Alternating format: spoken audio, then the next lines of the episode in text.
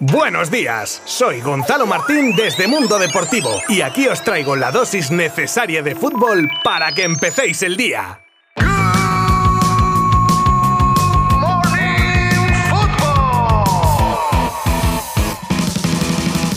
Hola, muy buenas. ¿Qué? ¿Cómo lleváis el inicio de semana?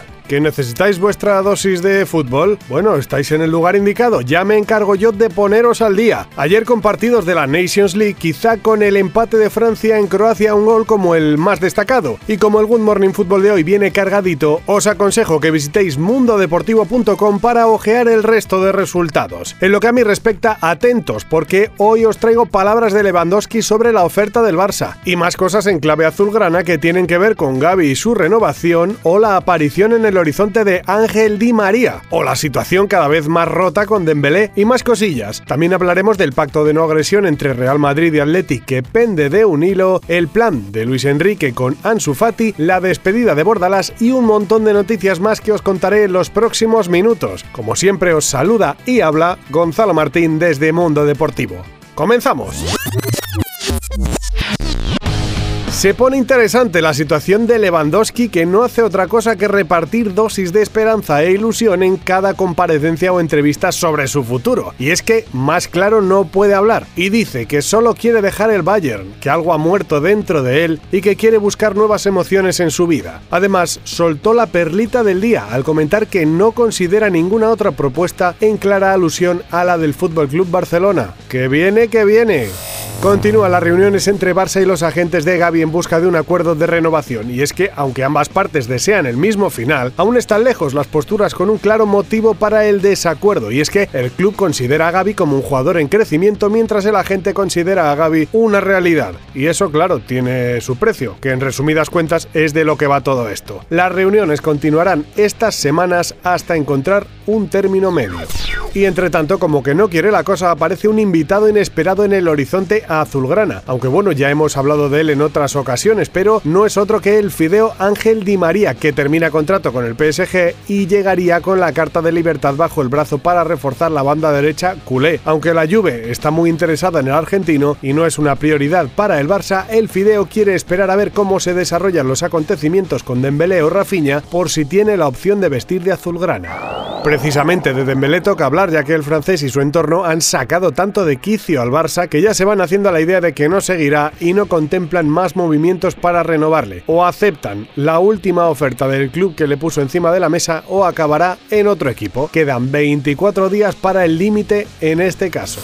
Y si no se tienen noticias de Dembélé, tampoco de Frankie de Jong, o más bien del United, el cual lleva semanas sonando como interesado en el neerlandés, pero mucha palabrería y poca acción, ya que, como decimos, no hay ninguna oferta en firme a pesar de que el Barça sí que contemplaría una negociación para conseguir una liquidez muy necesaria en las arcas blaugranas ha visto la luz un nuevo informe del CIES Football Observatory en relación a los 100 futbolistas con mayor cotización de mercado. Y ojo, que hay tres jugadores del Barça que se sitúan en la parte alta del ranking. Un ranking que lidera Mbappé con un valor de 205 millones, seguido de Vinicius y de Haaland en tercera posición. En la cuarta plaza se encuentra Pedri con un valor de 135 millones, séptimo Frankie de Jong con 112 y décimo cerrando el top 10 Ferran Torres con un valor de 109 millones.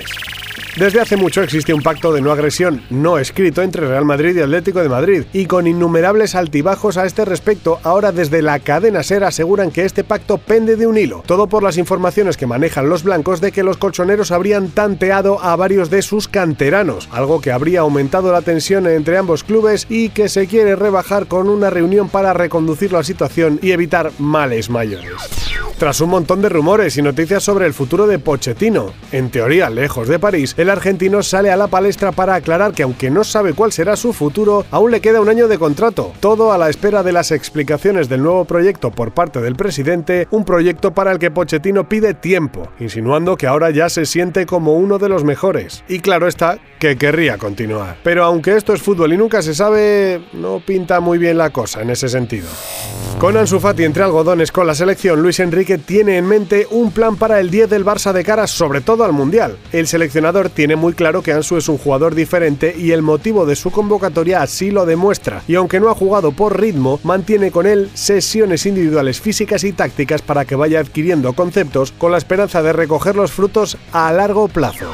Y para terminar por hoy viajamos hasta Valencia donde José Bordalas daba una rueda de prensa de despedida como entrenador Che. Una rueda de prensa muy emotiva para él en la que dejó claro que le hubiera gustado seguir con el proyecto que iniciaron hace un año. Se le notaba con cierto resquemor al ya ex valencianista que a pesar de todo dice estar orgulloso de su estancia allí y desea a su ex equipo lo mejor. Tenéis más detalles sobre esta rueda de prensa en nuestra página web.